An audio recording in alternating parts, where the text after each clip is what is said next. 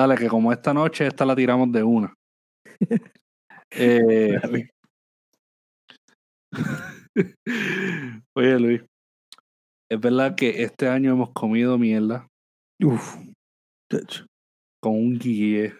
Ujú. O sea, yo ¿verdad? estoy recapitulando porque ya estamos en diciembre, tú sabes, 12, aquí nos vamos en la eh, preparando a, a sentir toda la culpabilidad del tiempo perdido del año entero, para entonces el año que viene hacer lo mismo. Eh, yo de verdad me siento como que comí mucha mierda, literal. No sé si por el COVID o qué, quizás es culpa del COVID, pero siento que comí mucha mierda y tú. Eh, sí, otro año más de comer mierda.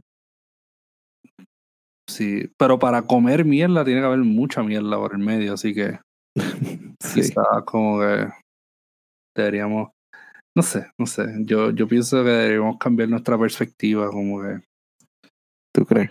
hay gente que hace más con menos, o sea, Hay hay, gente que hace menos también. hay gente que hace menos, Claro. pero yo quisiera como, no sé, como mejorar como persona. De hecho, el otro día fui Sí, al cine. Y vi esta película que me inspiró como que a mejorar. Por, por eso es que estás así como inspirado. Sí, sí, es que ¿Qué película viste? vi una película de producción puertorriqueña, de hecho, aunque no lo parezca, titulada. Zack Enfrentamiento Mortal. Uh, qué título más profundo. ¿Sabes que Yo estaba los otros días, yo estaba hablando con producción y, y yo estaba diciendo, si esta película se llamara Enfrentamiento Mortal, sonaría tan varas ¿Verdad que sí? como que Enfrentamiento Mortal, pero entonces Sí. el Zack, como que, ¡eh, Zack! Tú sabes, Le quita, Zack le quita, un, le un quita. nombre que como que, es más, Chancho Matapuerco, Enfrentamiento Mortal, suena como que más, más poderoso. Sí, sí, sí, te entiendo. Eh, pero, anyways, eh, fui a ver la película y es una experiencia transformadora, mano. Verdad, yo, yo siento que, que he perdido mi tiempo como artista, he perdido mi tiempo como persona, eh, espiritualmente. Yo vi esta película y yo, diantre, pues yo te garantizo que si tú vas a ver esa película vas a ver algo nuevo, pero nuevo en sentido humano, no como que nuevo como yo decirte, Luis, los otros días descubrí un color nuevo, Ok. así de Quiero- nuevo. O sea, Me estás vendiendo la película, quiero verla. desafía toda lógica humana. Ok. ¿Para bien o para mal? No sé, porque es una nueva lógica humana. ¿Tú ¿Tú entiendes? qué usted? Es nueva, como que la lógica está muerta, Ok. eh, existe Zack Enfrentamiento Mortal. Así que si no has visto Zack Enfrentamiento Mortal, primero va a YouTube y vayan y deleítense con el, el trailer, ¿verdad? Vayan Sí. y, y, ¿verdad? Este, el appetizer, que es el trailer. Ok. Y después vayan al cine más cercano y compren una taquilla para Zack Enfrentamiento Mortal. ¿Ok? Yo sé que Quiero, quiero o sea, hacerlo. mira los ojos a la empleada del cine y dile, yo quiero una, yo quiero una de adulto para. Zack Enfrentamiento Mortal. O la puedes pedir como, sí, eh, me dijeron que había una experiencia transformadora esperando por mí. Sí, esto es como un retiro espiritual. Lo Exacto. único que dura una hora y media. Ok. Es bello. Solo una hora y media. Una hora y media yo creo que dura. Pero honestamente yo sentí que yo estuve sentado como tres horas. O sea, como que yo, yo estaba como que, ya, André, Ok, ha ok. pasado tanto en mi vida y tampoco a la vez. Oye, ven acá, te pregunto, ¿el único nombre así que suena como, como que se sale del, de lo cotidianamente puertorriqueño es Zack o los demás también? Fíjate, no, hay, hay varios, hay varios personajes, una que se llama Viviana, la que vive intensamente. Así, eso es una línea de película, the way. Eh, está Dios, pero ni Dios se llama Dios en esa película. No, se llama, Se llama Luz Pater. Me encanta. Eh, está, está 13. Ujú. O sea, Hay, hay par de cositas, hay, hay, hay par de personajes. Yo creo que, yo no sé si se salen de lo cotidiano. Yo creo que sí, creo que no a la vez. Como que hay algunos que sí y otros que no. explican, yo sé que ahí estamos hablando, estamos entrando en terreno de spoiler, pero explican la simbología de 13. O sea, ¿por, por qué el villano se llama 13? Sí, sí, eh, recuerda que esto es una película que pues tiene su, ¿verdad? Como el trailer lo, lo demuestra, para no entrar en spoiler, tiene su mitología. Por eso pues Ok. mencioné lo de Luz Pater y Sí, porque sí, igual sí. que Luz Pater existe 13 y existen otros eh, personajes que pues son bien accesibles. Eh, cuando ves el trailer los ves en el trailer, como por ejemplo Multi, Multivela, eh, que es otro personaje. Eh. Nada, tendrían que verla. Eh, no voy a spoilear, pero cuando vayan a ver la película, Wow. eh, nunca, había estado, qué- nunca había tenido tanto hype por ver una película puertorriqueña. verdad, es que, es que. En verdad eso se escucha bien mal, sí lo he tenido con otras películas, pero en el sentido de, es- esta yo la veo como algo, un acercamiento al cine de superhéroes, qué sé yo. han habido películas muy buenas, pero esta se, exacto, esta se sale como que de, pues, del tipo de películas que se producen en Puerto Rico, que usualmente son dramas, como por ejemplo Exacto. Antes de que cante gallo, que es excelente. Eh. ¿Quién eres tú? Por el mismo director. El Ajá, otro día vi una que se llama gafas, Perfume, ah, Vacas con gafas, Perfume de Gardenia. Eh, Prótesis, no sé si la viste. prótesis que no la vi, El chata. eh, el chata, o sea, hay, hay varios, pero entonces después está Zack, ¿tú me entiendes? Exacto, están todas no tiene ni nacionalidad, honestamente, eh, diseñando la portada del Criterion, que yo genuinamente sentí unas ganas de que exista un Criterion de esto, Quedó, quedó bella, de hecho. con un par de entrevistas con Joseph Lando, con, con un par de cositas así bien chuching, Diablo, quizás, quizás como que te llegue con un diamante, No, y, y el fragmento Pegado- de que le hemos dedicado. ponte y gris como que de la portada o algo. Sí, sí. Y clips del podcast diciendo, pues esta película es una experiencia transformadora. Bello. Bueno, llevamos siete minutos hablando de esto. Por, por eso te digo, Sí, sí, sí, vamos a seguir. dale. Bienvenidos a este episodio de Cine Escritura con Patrick y Luis. Aquí llevamos siete minutos hablando, pero una producción puertorriqueña, así que nos excusamos. Eh, pero hablando de producciones puertorriqueñas, hoy tenemos a un escritor puertorriqueño, pero antes de eso, Luis, que tenemos en el área del cine. Eh, ¿Qué hay, Patrick? ¿Estás bien? Yo estoy muy bien, gracias Sí, por preguntar. Estoy Eh, estoy devolviéndote el favor de la semana pasada. ¿está sí, bien? lo sé. Tienes que decirme que ser Luis está cabrón, mano. Y, pues, Tenía que dejarlo resumirlo en eso. Zack sí. está cabrón. Ok, Eh, anyways.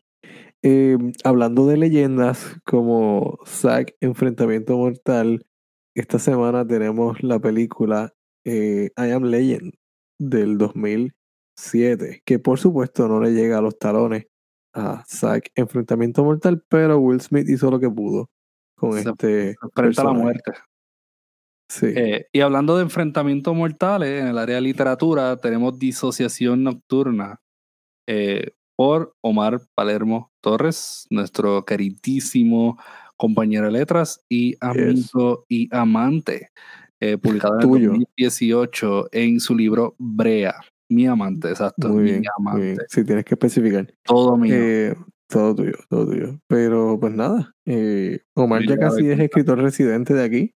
Lo hemos invitado varias veces y nos ignora los mensajes. exacto. Así que Omar, eh, tranquilo. Tú y yo tenemos que encontrarnos en algún momento. O sea, escritores internacionales nos han contestado preguntas en este podcast. Exacto, Omar, exacto. Con, el, con quien hablamos todos los días, Ajá. no ni se ha asomado. Sí, sí. Escribimos podcast y esa es la palabra de auxilio de él. Él Sí. desaparece del chat cuando Eh. mencionamos el podcast. Él ni escuchará esto, pero de todos No. modos, ¿verdad? No, Eh, de verdad un honor tenerlo de nuevo ¿verdad? en el podcast. sí, Eh, definitivo. de hecho, el mismo libro y yo creo que un cuento antes que el otro que discutimos, que fue El hambre. Eh, bien, Luis, eh, I Am Legend 2007.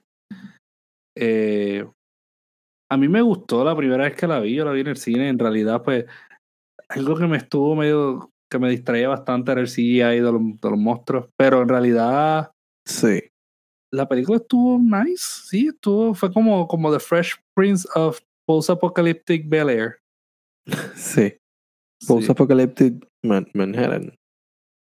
Bueno, ok. ¿Qué sé yo? Yo no sé si en continúa. Manhattan. Yo creo que sí. Luis, Creo que Háblanos, háblanos, háblanos de la película, Luis. Háblanos, háblanos de la película. Ok, esto es una película de eh, bueno, catalogada como una película de terror y ciencia ficción post-apocalíptica, yo no la considero tanto una película de horror, más allá de lo obvio, ¿no? De la temática de, de que tiene vampiros o alguna interpretación de vampiros, pero más allá de eso, para mí es una película post-apocalíptica. Y en esta película seguimos a eh, Will Smith en su personaje de Robert Neville, que es un virólogo que está tratando de encontrar la cura para este eh, virus que mutó de una vacuna, me parece que era, no era una vacuna, era un medicamento que trataba de curar el cáncer. Se volvió demasiado agresivo de alguna manera y este medicamento termina eh, arrasando con el 90% de la población humana. Del 10% que queda, más de un 9% se convierten en una especie de... Eh, de no, son, no son zombies, son más vampiros. Eh, una especie de vampiros que la película llama los Dark Seekers. Y menos del 1% de la población son seres humanos.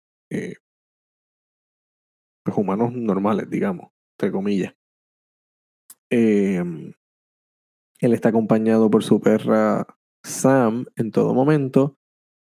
Y vemos el día a día entre el laboratorio, él tratando de, encontrar esta cura, experimentando con ratas y él interactuando con unos maniquíes afuera. Lo vemos hablando con ellos, eh, corriendo en su carro. Vemos por primera vez el primer vistazo o la primera ves que Warner Brothers de, nos da la, intención de hacer una película de Batman vs. Superman eh, que se estrenó, qué sé yo, casi 10 años después. Eh, ¿Qué más podemos decir de esta película? Deja pensar. Eh, te faltó la parte de que él pues, tiene problemas struggling con la soledad, ah, claro, claro, claro, claro, para evitar los ruidos de los, de los monstruos. Los monstruos sí, sí, no, no me faltó casi nada, no me faltó casi nada, solo toda la trama, toda la trama. Sí, y como pues a lo largo de la película, obviamente tú sabes que el perro va a morir en algún punto de la película. Porque hay un perro. Eh, porque es un perro y los perros te dan ganas de llorar a la vez que mueren. Y eh, pues a lo largo de la película tú vas experimentando estos sentimientos de soledad, ¿verdad? Atravesando estas fases que él tiene. Eh, llega un punto que él secuestra a una de las criaturas humanas, de los Dark Seekers, para experimentar sobre ella. Porque eh, el, perdóname, el, el medicamento tuvo efecto en una de las ratas. Y él, pues obviamente, no hay tiempo que perder, porque él está enviando, ah, este es otro detalle importante, él está enviando un mensaje a través de la radio eh, por si alguien está afuera escuchando, que sepa que él está tratando de, encontrar una cura. Sí. Él, al, repito, al encontrar, al darse cuenta que hay un, posible efecto positivo de la rata, pues entonces decide eh, pasar a hacer pruebas con, con humanos, con los Dark Seekers esto. Secuestra una con una especie de trampa se lleva un, una hembra o una mujer.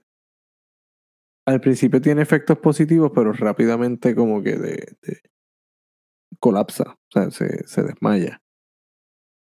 Y, y nada, él se queda con ella, sigue experimentando con ella. En la, en la película, la película tiene un alternate ending también. Eh, originalmente el, el teatrical que salió fue como que más no sé, el más explosivo, por decirlo así. Claro. No, pues en realidad él se explota al final y muere. por eso. Pero en el alternate ending eh, pasa algo que en realidad yo creo que va más consono con la novela en sí. No porque la novela, el protagonista, spoiler, el protagonista sobrevive, no sobrevive la novela, muere. Pero eh, sucede algo que, que te lleva el mismo entendimiento de lo que sucede en la película. Eh, que en realidad eh, yo pienso que, era como que el fin más lógico que debieron haber tomado eh, que no recuerdo que tomaron eh, en, la, en la versión de cine, el theatrical cut. Eh, la película en sí, ¿verdad? A pesar de que, de que ¿verdad? tiene vampiros y el tipo está solo y el tipo puede recitar Shrek de memoria. Sí, está bien lindo y bien bonito. Y es Will Smith y Will Smith llora y da pena. Eh, yo- llora, llora como poderosamente. Cuando tú lo ves llorando, tú ves como que él llora poderosamente. El punto Sí. es que, Sí, uno quiere llorar como Will Smith cuando lo ve así. sí, como que tough. Sí, sí. Eh, yo siento que en la película, en el- la versión alterna, supieron aprovechar los Dark Seekers como en el libro, que eran más como un mecanismo, como que para, para que tú entiendas eh, el concepto más grande de la película, que no era un hombre sobreviviendo, sino que era un hombre resistiendo. Eh. Recuerda que tú, como tú dijiste ahorita, Luis, lo- los números, por ejemplo, en su mayoría, los Dark Seekers era la nueva norma de Exacto. mundo, no los humanos. Los Sí, humanos eran menos del 1%. exacto. El Era 9% 99%. restante, que en realidad era pues el 90% o, o el 99% o el 90 y pico por ciento, Exacto. pues era la mayoría, la gran mayoría. Y en la novela, por ejemplo, de I Am Legend, hablan de eso y, y se enfocan más en el struggle del personaje con el alcoholismo y con la depresión, con la pérdida de su familia. En esta tú pues sientes que Will Smith está deprimido, está solo, le habla a los manequí. Eh, y, Sí, yo creo que esa es la mayor muestra de soledad que hay en la película. O sea, de Sí. falta de interacción me refiero. Y también, los en- manequí. también se muestra en la película a través de, de flashbacks. Se muestra cómo fue que la, cómo fue que él perdió a su familia. Eh, sí, por el helicóptero, ¿verdad? Si no me equivoco. Sí, un accidente mientras Sí. estaba evacuando eh, la ciudad. En, en el libro, yo recuerdo que está esta parte donde él conoce a esta mujer, que en la película él sí conoce a esta mujer también, pero en el libro es un poco diferente. En el libro él ve a esta mujer a lo lejos, en el medio de como una pradera, por decirlo así, y él se va detrás de ella y hambrientamente se lanza sobre ella, porque él, él necesitaba tanto de esta compañía, eh, que él como que no podía creer que existía otro humano con el cual podía reaccionar y, y como que se fue detrás de ella, eh, corriendo. Em, esta película yo siento que, que, que, eh, se supone, ¿verdad? Yo entiendo que, que la, la intención era que el concepto en sí hablara más de la, de la, del- la naturaleza humana, ¿verdad? De, de, de cómo somos cuando no, no tenemos a nadie alrededor de nosotros. eh, y cómo seríamos si nosotros no fuéramos la mayoría, ¿verdad? Si la naturaleza eh, recogiera todo aquello que nos dio para empezar. Eh, y, y en sí, yo siento que en parte la película falló un poco. Yo no sé si es porque me vi pues comercialmente, pues Sí. tenían que darnos esta película de horror. eh, tú sabes. No sé, no sé, se enfocaban en escenas que en realidad, como por ejemplo la escena del perro, de los perros. Estaban los perros zombies, eso, que tenía el, el tipo ese amarrado por alguna razón, el, el, el Dark Seeker malo. Sí, el, Y- creo que está acreditado como Alpha Male o algo así. Y me da mucha risa porque los perros e- esperan a que una línea de sol se fuera para cruzarla. Y es como una línea de un pie. Es como que ellos pueden cruzar esas las millas, que se le van a doler un poquito, pero el sol no, no los va a matar de primera, tú sabes. El sol pues apenas los quema en sí, pero... um, y recuerdo que, que yo estaba como que, pero ¿por qué esta, esta escena? O sea, yo sé que es para establecer tensión y todo esto, pero ¿cuál era la utilidad de esto? De un rayito de Sí. sol y esperar tanto para que los perros se, se enfrentaran, para entonces el perro del morir, porque siempre el perro tiene que morir. No sé, yo sé que, que mis pensamientos están en todas partes ahora mismo, pero en realidad I Am Legend eh, es una película donde yo siento que se pudo haber hecho algo mejor. Quizás estoy como un poquito sesgado porque en la novela me encantó y, y yo leyendo la novela yo me sentí como que me hicieron trampa. Eh, la de Richard eh, Mason, Ajá. Excelente. Eh, y en esta película pues se enfocaron en esas partes. De hecho, yo creo que todo lo que yo pude, pude apreciar bastante esta película fue el final, cuando... Y más el, el final alterno. Que.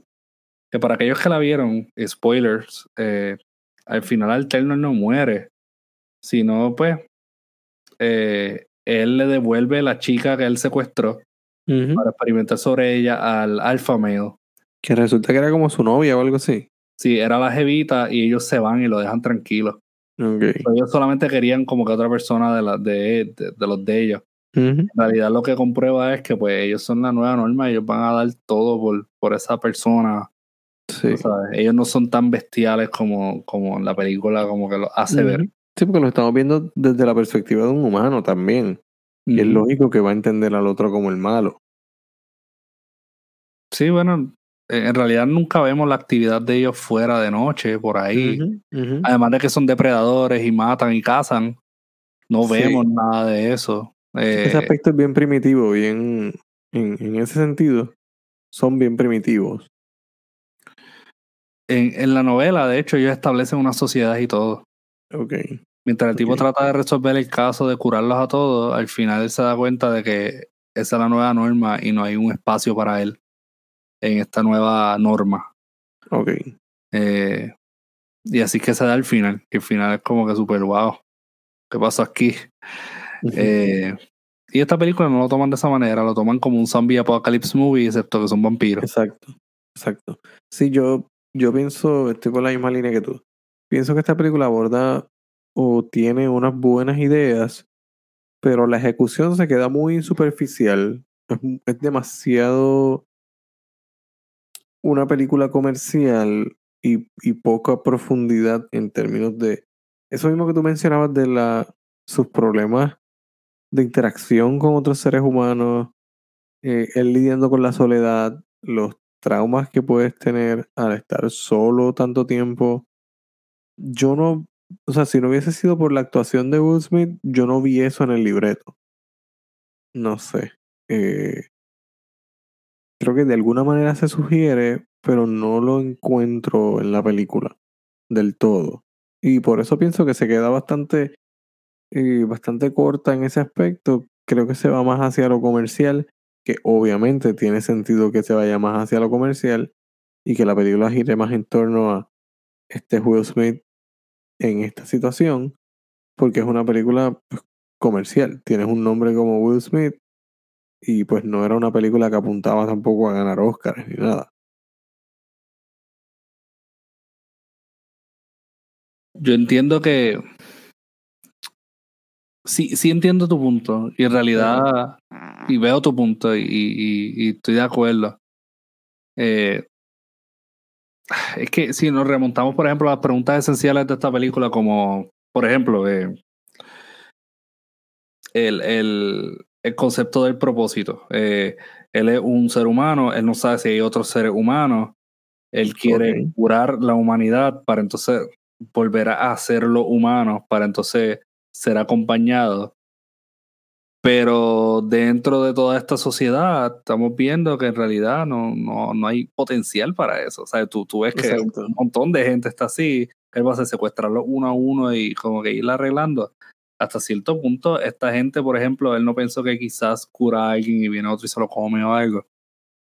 Eh, Es verdad, es verdad, no había pensado en eso. honestamente, yo siento que, que la película en sí trata de indagar sobre estos cuestionamientos bien grandes sobre qué sucedería si tú fueras como que el, último hombre en la Tierra, eh, si todavía es relevante seguir o es relevante tener un propósito siendo el último hombre, o eh, cómo sería, eh, si existe un propósito, cómo sería ese propósito como el último y único hombre en la Tierra eh, sería repoblar la tierra, lo cual él pues no, no puede hacerlo porque no tenía pareja, pero sí había, ¿verdad? Vimos luego que habían otros seres humanos. Exacto. Valdría la pena en un mundo donde tanto hombres como animales pueden infectarse, porque los animales también pueden infectarse. Sí, sí.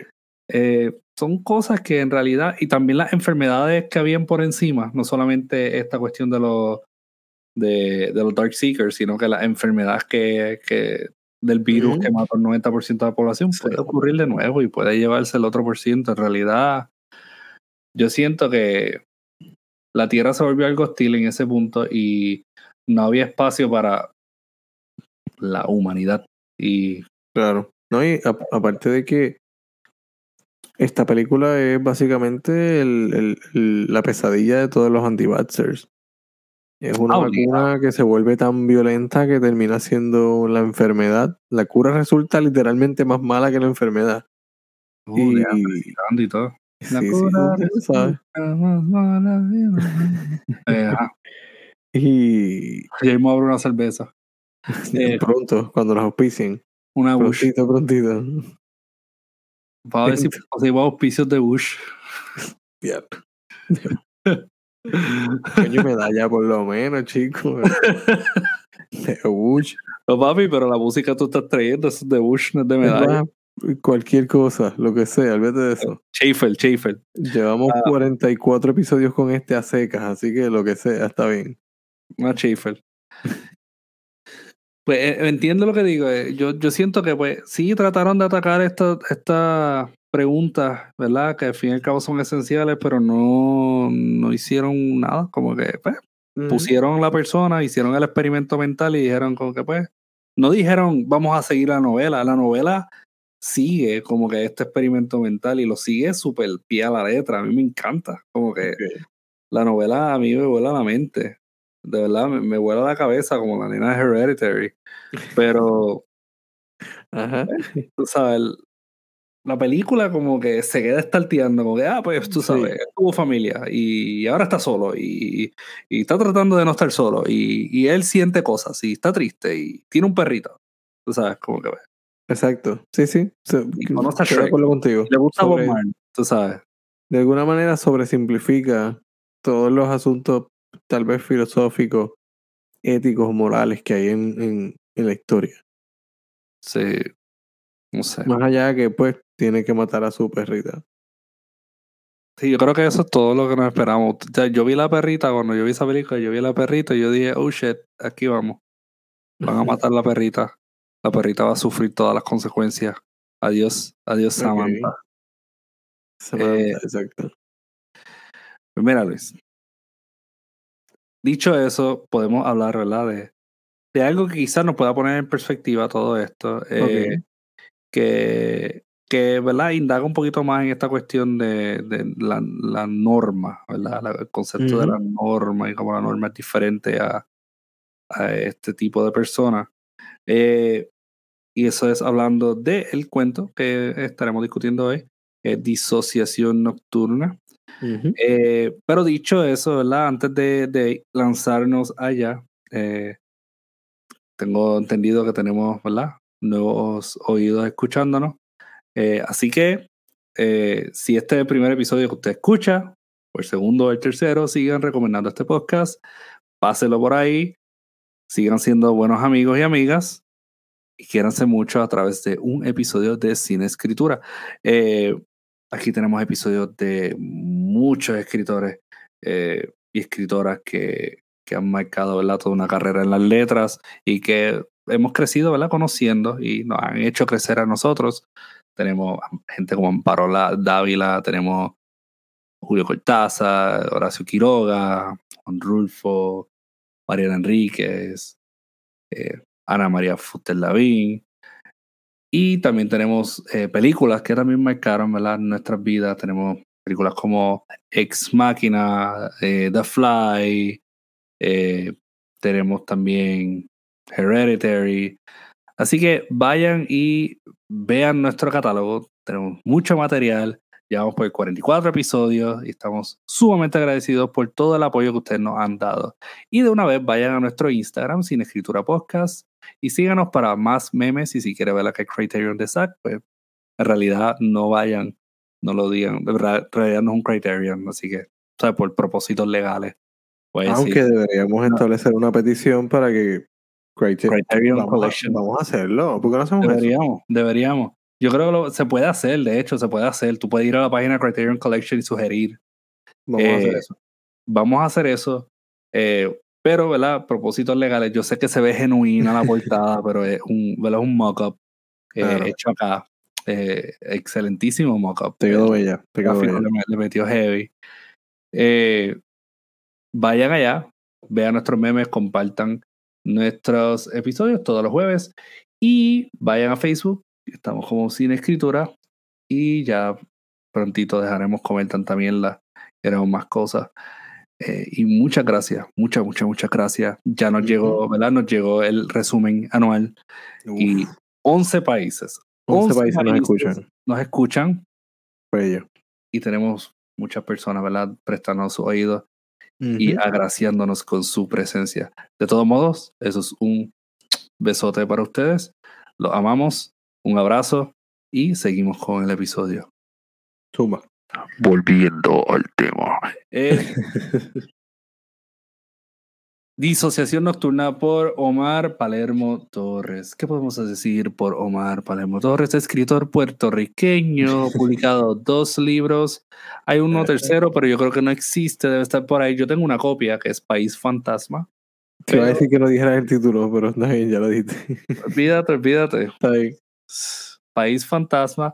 Pero eh, vayan a Amazon y compren una copia de Brea. De hecho, eh, hay una edición, ¿verdad? Por la edición de Sangre Fría.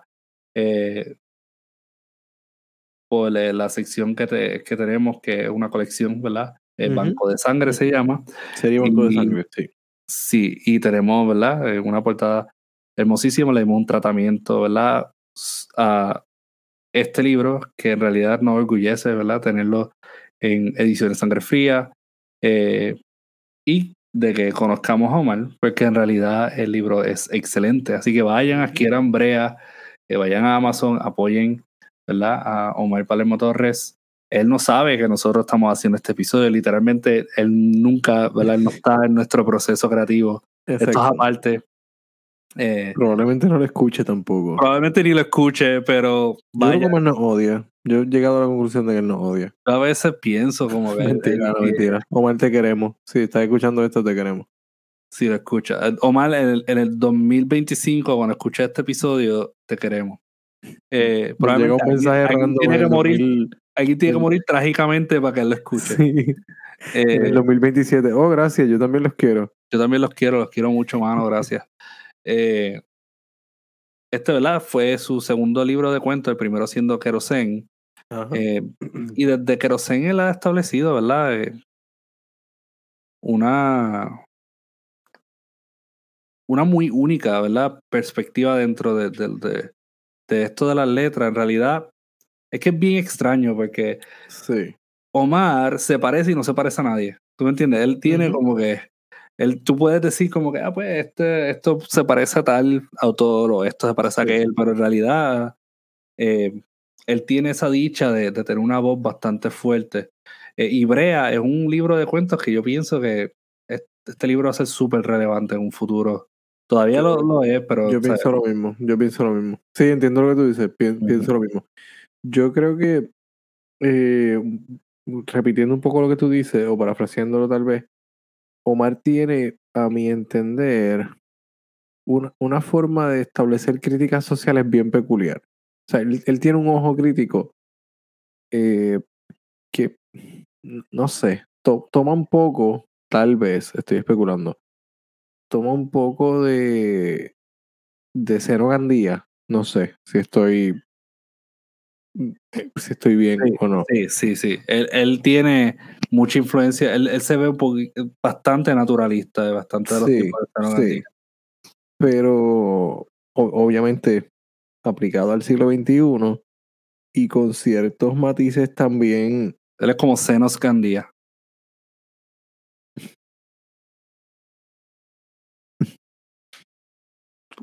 Continúa, Luis. Sí, voy a, voy a tratar de continuar. Eh, con algunos matices también diría de, de Quiroga un poco, en lo fatalista, tal vez. No sé si lo estoy viendo porque a mí me gusta o, si o porque de, de verdad está allí, no sé. Eh, pero nada, en resumen, creo que Omar tiene una visión crítica de la realidad bastante peculiar. o bastante única. En eh, disociación nocturna, ¿verdad? No hace una diferencia. Disociación nocturna tiene un tema similar al, al de I Am Legend, aunque es un tipo de, de perspectiva realista, o sacada Sí. realismo en cierto modo, porque es este average Joe que un día, ¿verdad? Nota que pasa algo. Él vive en un apartamento, en un cuarto piso, que de hecho, lo voy a chotear, pero él cuando vivía en un cuarto piso escribió este cuento. Eh, y yo recuerdo que nos sentábamos allá a comer empanadilla y tomar café a las nueve de la noche. Wow, Qué bello. Sí, esas eran nuestras noches. Comer empanadilla y tomar café, hablar de literatura y frustraciones literarias. Era Nunca invitaron, cabrones. Eso eran casi todos los, los, los jueves, si no me equivoco. Eh, era bello, era, era hermoso. Eh, y él escribió este cuento allá, y este cuento, si no me equivoco, lo escribió más o menos por el mismo tiempo que yo escribí Río Muerto, eh, Ok, ok. disponible pronto. Eh, estoy, eso. estoy como la bulbo insertando como que... Sí, te voy- a pedir que dejes de estar poniendo promociones en nuestro segmento. Eh, es una falta de respeto. Es más, me, me voy. me voy, me voy, me cuelga. Eh, pero él, él había escrito esto y se supone, yo creo que fuera algo que tuviera que ver con zombies o la temática de los zombies. El, el cuento trata de este individuo que vive en un cuarto piso y un día, eh, en el anochecer, él ve que alguien ¿verdad? se desmaya frente al complejo de apartamentos donde él vive. Entonces, pues la gente comienza a actuar como zombies. Pero sucede que el próximo día la gente se levanta y son seres humanos regulares. Eh, so, se podría decir que son sonámbulos, son, son sonámbulos asesinos, porque literalmente de 7 de la noche a 7 de la mañana se convierten en zombies, comen carne humana. Y algo que hace Omar mucho en sus cuentos, que me gusta, es que él establece una situación y, la, y él demuestra un poco de- del periodo transitorio que atraviesa una sociedad para adaptarse a estas nuevas condiciones. Por ejemplo, este, en este caso, Sí. Él habla un poco sobre cómo ¿verdad? líderes políticos y religiones hablan sobre el consumir carne humana, que alguna gente hace para evitar consumir carne humana, como amarrarse por las noches y todo eso. Amarrarse, exacto. El, el protagonista, que aunque no se ve afectado con esto, pues se protege de forma similar que, que el protagonista de I Am Legend, que vive Sí. encerrado en las noches. E- Ese definitivamente es un punto de encuentro o de conversación de estos dos textos, eh, o bueno, del, del cuento y de la película. Pero sí, en eso, en eso que mencionas tienes razón. El proceso de transición se ve bien marcado y te lo cuenta de una manera que tanto los personajes como nosotros eh, como lectores lo aceptamos como algo natural. Un, tanto a- alude un poco al realismo mágico. Es, es inverosímil, pero al mismo tiempo nosotros lo estamos aceptando porque la forma en que el narrador lo presenta suena como una forma eh, coherente. Como que en el caso de que eso pasara, esto suena como algo bastante lógico. Exacto, exacto. Eh, y, y de hecho, eh, Omar también no, no, él no, tampoco se aferra a esta realidad de una manera increíble, porque al final, por ejemplo, ya acercándose al final del cuento, el protagonista en una sale porque alguien se, se está, le están atacando un gato. Ajá. eh, y él mata a una de las criaturas esas. Y después, Sí. cuando él ve el gato, el gato le habían arrancado la cara. Ajá. Él compró, él tenía una piel sintética que había comprado en, un, en una farmacia, un Ajá. laboratorio, lo que sea, y él le pegó como que, eh, Luis, te va a pedir que no bosteces en el micrófono. Yo tienes sueño, pero trata de no bostezar en el micrófono. Eh, yo sé que, bien. sé que estoy hablando mierda, Luis, por favor, no tienes que No, demostrar lee el chat. controles. De todos modos, eh, vale. De todos modos, yo entiendo que en Perdón. No, no. Yo encuentro que él no echa para atrás porque él le pega como que esta piel sintética que es de humano en la cara del gato y el gato sigue en el cuento. Él de hecho lo nombra sombra. Y pues tú, tú dirás, esto es un detalle innecesario en el cuento y pues él añadió algo. Pero en realidad es como tú dijiste, tiene esta, esta, estos detalles de realismo mágico donde se adapta a esta, estas cuestiones inverosímiles. Eh, algo que quiero leer eh, es una porción del final del cuento. Y en realidad, eh, les digo, el final del cuento no es lo más importante de este cuento. En realidad es ese proceso transitorio que atraviesa, la sociedad y las múltiples críticas ¿verdad? Que, que existen en este cuento. Eh, es una parte que dice, yo por mi parte también vivo contento, aunque a veces esta situación me deprime. Estoy rodeado de seres que no hacen otra cosa que seguirse los unos a los otros. Todos visten igual, comen lo mismo y para mi asco ninguno es capaz de cuestionarse su existencia. En cambio, abrazaron su nuevo estilo de vida como un regalo, como una bendición de los cielos, a la cual no piensan renunciar serán siempre zombies, siempre manipulados por un sistema que los oprimió ayer, hoy y los oprimirá mañana. El fin de la humanidad comenzó con su llegada y yo me entretengo leyendo, cuidando a Sombra, que es el gato, y escribiendo estas breves memorias que nadie leerá. O sea, en realidad no hay ningún tipo de esperanza al final. No, no. Sí, eso, es Omar tirando odio hacia Instagram. Yo no sé si ustedes lo saben, pero Omar odia a Instagram. Sí, claro. Ese párrafo está hablando mal de las redes sociales eh, y de cómo pues la gente no piensa por estar metidos en las redes Eso no hay. Eh, sí, no sé, no sé, este Luis, eh, no sabía que, que él odiaba a Instagram. Yo pensaba que lo odiaba todo. No sé, no sé, me lo estoy inventando. Yo, yo creía que él odiaba todo en general. Sí, eh, también. Pero de todos modos, a mí, ¿sabes? Me, me encanta que obviamente ellos hablan de zombies, pero habla de zombies en un, tipo de, perspectiva más metafórica.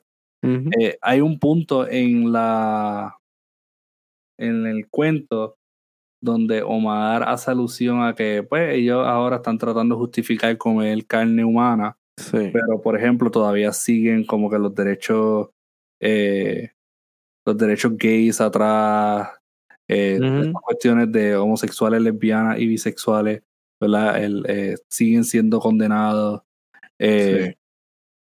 Y, pero sí, se permite comer carne humana. Y en realidad eh, habla de la hipocresía de muchos sistemas.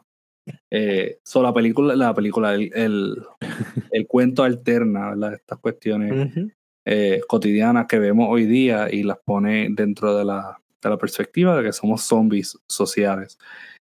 comparaciones, Luis. Pues tenemos una persona sobreviviendo una nueva norma, una nueva norma que pues obviamente atenta contra su, eh, su seguridad y pues puede llevarlo a la muerte, es un peligro, ¿verdad? Eh, y tenemos que, que esa nueva norma se trata de un sistema de personas que en realidad se piensa que no son autoconscientes del todo. Aunque en el sentido de Omar es un poquito más metafórico, ¿verdad? Eh, porque tanto humanos como sonámbulos pues no son autoconscientes según ese cuento. En la película se sospecha que no, ¿verdad? No tienen esa conciencia, pero sí la tienen y lo demuestran al final cuando, ¿verdad? Eh, sabemos que el monstruo solamente quería la jeva. Eh, también vemos un poquito de la depresión, él lo menciona explícitamente, pero también lo, tú lo ves como él, ¿verdad? Está viendo eh, todo este tipo de situación ocurrir frente a sus ojos, ¿verdad? Frente a su apartamento y cómo de hecho menciona algunos detalles de cómo él ha tenido que salir y cómo él ha, ha, preparado la puerta de frente para que no suene por si acaso tiene que salir de emergencia. El hecho de que adoptó el gato. Eh, sí. Varias cosas que, que verdad que, que, que, Fíjate, no me he dado cuenta que los dos, no había, no había caído en cuenta que los dos protagonistas tienen mascotas, que es una manera un poco de unirlo, o sea, es, buscar esa compañía que no voy a encontrar en otro humano porque la humanidad como yo la conozco eh, terminó, o sea, ya se acabó. Así que está el final de lo conocido y cómo me enfrento de alguna manera a lo a lo desconocido, mala me a reír. No, sigue, sigue. Le, está, le están metiendo. Le están metiendo. Tranquilo. Eh, iba a decir algo más, quería mencionar. Ah, tanto en el cuento como en la película, me gusta que se da un tratamiento acá del zombie y en la película del vampiro, un tratamiento bastante original de las dos, porque no es el típico vampiro el que aparece en la película, o sea, el estereotípicamente presentado en el cine. Y este zombie es un zombie, eh, digamos que su, su duración, o sea, es, es temporal, no, yo sé que es temporal, pero estoy buscando otra palabra. Es... Eh, ay, Sí, es temporero. Temporero, O sea, gracias. Es Dios pasajero, eh, temporero, va de, de verdad por periodo. Exacto. Entonces, actúas o, o le das libertad al, a tu lado más primitivo, a tu lado más, más animal de alguna manera, y no, al otro día eso no tiene consecuencias porque ese no eras tú. Tú eres el que vive por el día. Así que es un poco como The Purge, pero todas las noches. Y tú no eres responsable de tus actos porque técnicamente no fuiste tú quien lo, quien lo hizo. Fue, pues qué sé yo, ese otro yo. Así que ahí, ahí es donde está la disociación eh, del título. El, el también, una cosa que hablan es cómo el protagonista habla de que el gobierno podría experimentar en él si se enteraran de que él, es inmune.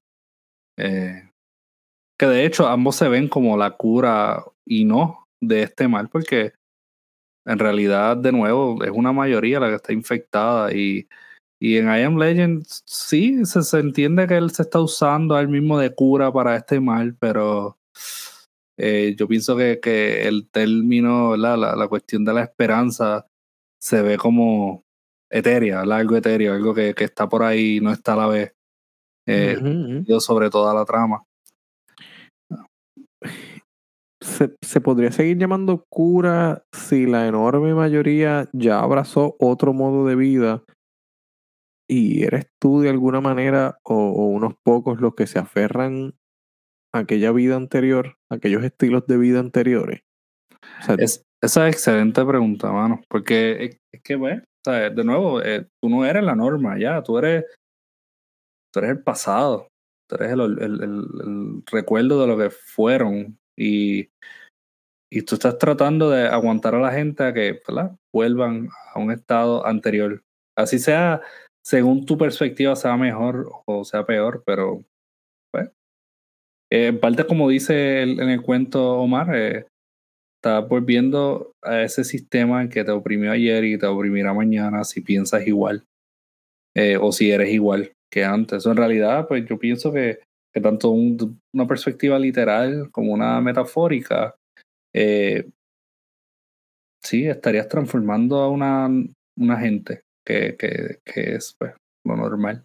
exacto. ¿No? Y, po- para tu beneficio. O sea, porque, como a ti te conviene que ellos regresen a ser lo que eran, pues. pues, digo, no, no estoy diciendo porque en, en ambos, en ambos, eh, en la película y en el cuento, se presentan como los malos eh, estos seres porque pues porque son más primitivos porque eh, cazan comen carne humana etcétera etcétera. Pero si a eso es lo que evolucionó la serie la, la raza humana pues no sé de alguna manera tú vienes siendo como tú mencionas tú vienes siendo el, el, el pasado ya tú no eres la norma No eres la norma. Está totalmente, ¿verdad?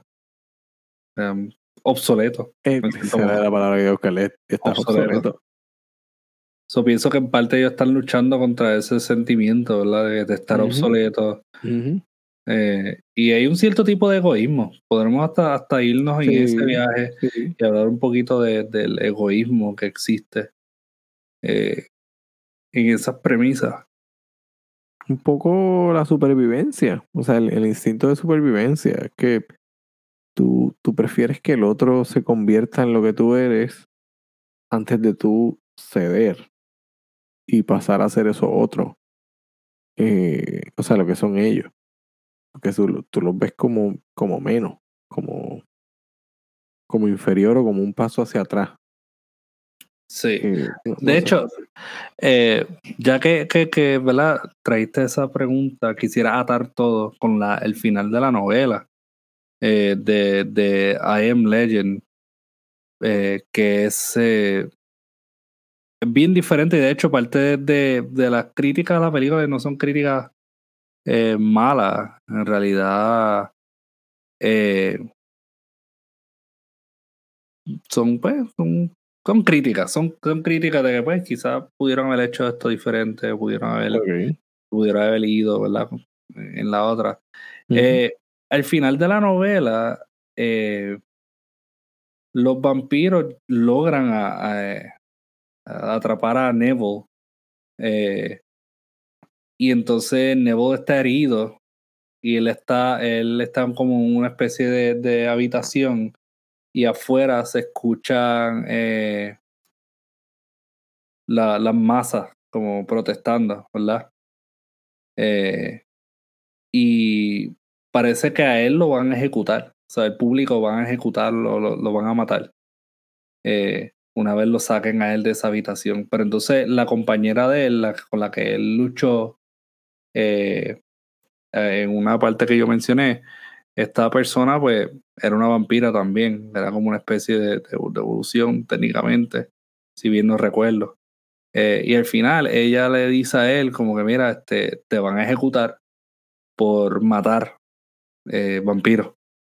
Va a matar pues, a otro miembro de la sociedad. Ok. Y ella le da unas pastillas a él para que se suicide antes de que lo saquen y lo ejecuten. Pues ella pues estableció una, una relación, ¿verdad? Con él. Y ella lo besa y de momento Neville se revela que, que la habitación en la que está él está en una prisión. Eh, y él mira por la ventana y están todos los infectados, ¿verdad? Mirándolo. Y ahí él se da cuenta y él se pone a, a pensar y él dice, espérate, esta sociedad no es mía. Bueno, ya, según lo que tú me dices ahí, ya tienen hasta sistema de justicia. Sí, tiene un sistema de justicia, tiene todo. O sea, y, y, y él ha estado aislado, ¿verdad? Está ocultándose, tratando de, de verdad, de, de resolver tanto este dilema que él no vio eso. Ujú. Sí, Y sí. tiene un Un sistema de poco. justicia. Eso me resuena un poco al final del planeta de los simios. Similar, similar, ¿Verdad? similar. Sí, similar. Eh, y ahí él, ¿sabe? al final se va en los pensamientos de que, pues, yo soy humano, los humanos ya no son la sociedad, la Ujú. sociedad son estas personas infectadas, entre comillas, y no hay espacio para mí en este nuevo mundo. Sí, aquí viene entonces la- la- el cuestionamiento, la crisis existencial. ¿Qué soy? Si no soy el más dominante, pues entonces ¿qué soy? Soy una, soy una presa. En cualquier momento me pueden cazar. Así que, eh, nada. Ellos, de hecho, este, y en la novela, eh, sí, los vampiros eran salvajes, pero la razón por la cual él encuentra a esta vampira que le habla y hace amistad con él es porque los vampiros mismos habían encontrado una manera de cómo minimizar los síntomas de ser vampiros. En realidad eran vampiros, pero eran más seres más racionales. Y por eso establecieron la sociedad. Eh, y por eso al final, pues él se da cuenta, él dice, diantre. Eh, y pues él se, se suicida, al final muere. Él se toma las pastillas y muere. Porque de todas formas lo iban a matar. Él estaba en una prisión, estaba en, en esta habitación. Y pues. Eh, así que, ¿verdad? Dicho la- los cuestionamientos, lo que estamos hablando, lo que hablamos de disociación nocturna, lo que hablamos de la película I Am Legend 2007, esta, en la novela también, ¿verdad? En parte contesta, eh, tiene una respuesta a estos cuestionamientos grandes que plantean esta obra. Eh, así que yo pienso que, pues, para amarrar el final, ya saben. De todos modos, vayan y lean la novela I Am Legend de Richard Mason. Creo que les va a gustar. Eh, Richard Mason, de hecho, escribía para Twilight Zone. so si les gusta todo eso de Twilight Zone, eh, vayan. Y vayan y compren Brea por Omar Palermo Torres, eh, Yes. publicado en 2018. Eh, así que vayan Y, y nada, disfruten de estos cuentos. En realidad estos cuentos son geniales. Y disfruten de Disociación Nocturna. Aunque ahí también está el hambre. Lean el hambre. Ese cuento está brutal.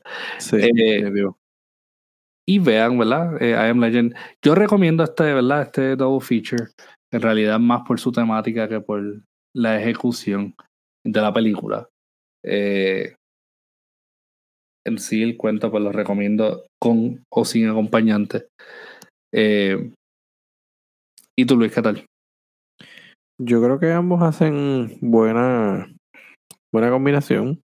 No sé cuál pondría primero. Creo que vería la película primero. Después iría sobre. Después iría sobre el cuento. Eh, de hecho, ese cuento también me recuerda a una película de, de Netflix que también se puede recomendar de alguna manera, que es eh, Alive, creo que se llama, es una película coreana. Sí, creo que es hashtag alive. Hashtag Alive, sí. Ese cuento, desde que supe de esa película, me lo recuerda de alguna manera. Eh, y ya, recomiendo ambas. Perfecto, genial.